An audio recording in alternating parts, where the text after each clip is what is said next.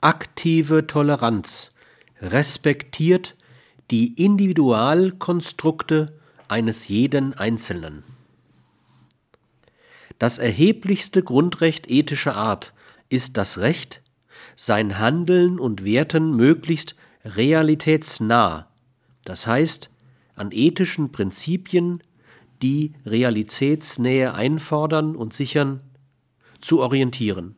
Das bedeutet die Forderung nach aktiver Toleranz, die in der Erkenntnis gründet, dass alle Individualkonstrukte gleichberechtigt sind, solange sie nicht ethischen Maximen widersprechen, und dass ein Handeln und Werten, die diese Konstrukte zur Folge haben, ein Grundrecht erzeugt, das, wie alle Grundrechte vom Gemeinwesen zu schützen ist.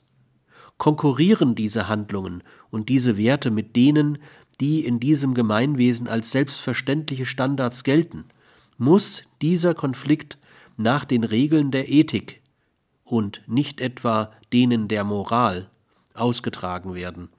Der Ausschluss aus dem Gemeinwesen ist nur dann ethisch zu billigen, wenn es sich um eine schwerwiegende Abweichung vom im System Selbstverständlichen handelt, wenn geprüft wurde, welche Positionen die des Systems oder die des anderen realitätsdichter sind. Nicht immer vertritt ein System Realitätsdichte, sondern häufig der Rebell. Und welcher Schaden dem Einzelnen durch Ausschluss entstehen würde.